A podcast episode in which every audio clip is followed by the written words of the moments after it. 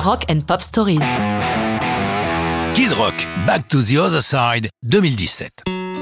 A priori, le thème de cette chanson n'est pas des plus folichons, le suicide chez les jeunes. On peut trouver sujet plus rigolo.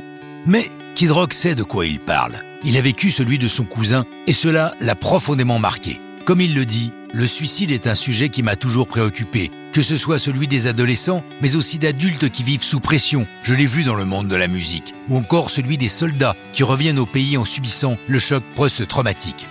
Il ajoute, on peut tous être concernés, et même l'envisager face à de terribles situations. Avec cette chanson, je veux dire à tous, stop, vous êtes dans la merde, mais attendez un peu, tenez-vous du temps, les choses peuvent s'arranger.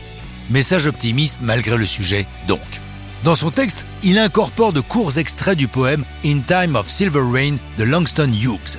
Il inclut aussi cette phrase God is great and he always forgives. Dieu est grand et il pardonne toujours.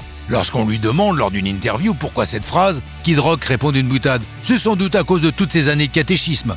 Pour son mélange de rap, de rock et de country, Kid Rock enregistre l'essentiel de son onzième album Sweet Thousand Sugar et la chanson Back to the Other Side à Nashville avec le producteur expérimenté Justin Niebank et la crème des musiciens du coin, parmi lesquels le guitariste Marlon Young ou Rob McNeely, connu pour son travail au sein du Silver Bullet Band de Bob Seger. Kid Rock ajoute à sa chanson un emprunt qu'il fait à un groupe qu'il découvre un soir sur YouTube.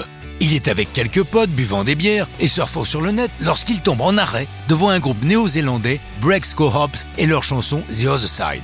Il est épaté par leurs harmonies qui lui rappellent le meilleur de Crosby, Stills Nash. Plutôt que d'en faire un sample, il contacte le groupe pour leur demander d'une part l'autorisation et surtout les bandes originales de l'enregistrement sur lesquelles il va isoler les voix, ajouter une boîte à rythme et avec les musiciens en studio, ils vont trouver le moyen de glisser des couplets de Kid Rock au refrain des break hops On a souvent plaisanté à propos de Kid Rock, son bref mariage avec Pamela Anderson ayant sans doute contribué à le ranger un peu vite dans la catégorie People dont on peut rigoler.